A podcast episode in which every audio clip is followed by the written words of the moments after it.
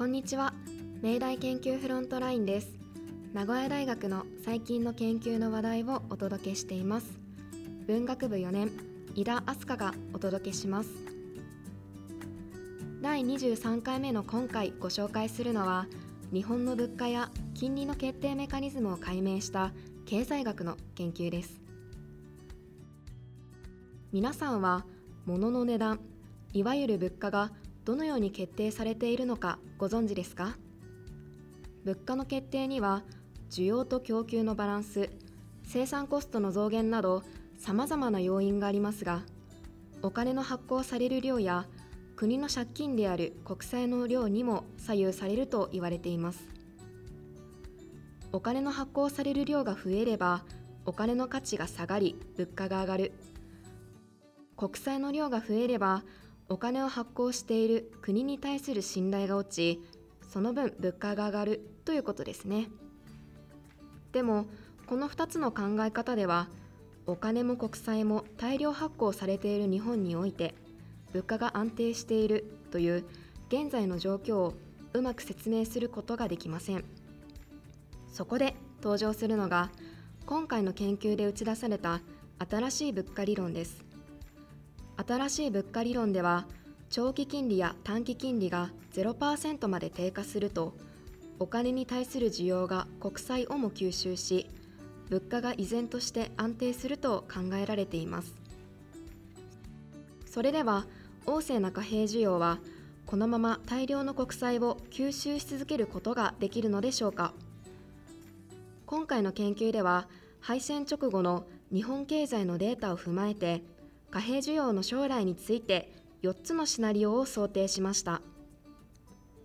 分析の結果大規模政策で民間の貯蓄が一気に消費されるような事態では物価高騰が続くハイパーインフレに陥ってしまう可能性が高いことが分かりました。具体的に言えば大規模な地震などが起こると物価の上昇が止まらなくなってしまうということです。災害大国で暮らす我々としては見過ごせない結論ですね。研究を行った名古屋大学大学院経済学研究科斉藤誠教授から熱い思いのこもったコメントをいただいております。物価も安定し金利も超低水準の凪ぎ状態のマクロ経済環境にあって国はまだまだ借金できる。国の借金が増え続けても全く気にする必要はない。と財政規律は緩みっぱなしです。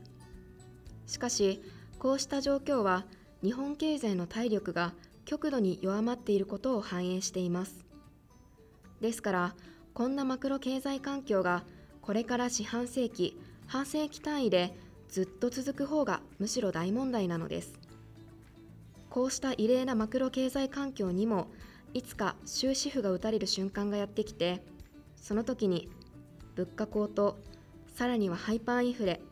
それを回避するためには増税や歳出削減と国民にとって辛い経済政策を実施しなければならなくなります。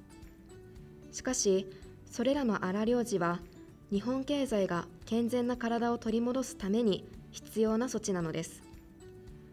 そうした事態が起きた時にどのようにすれば社会困難を最小限にすることができるのかを現在の平時のうちに一生懸命に考えておくことが私たちマクロ経済学者の仕事だと思っていますと話しています。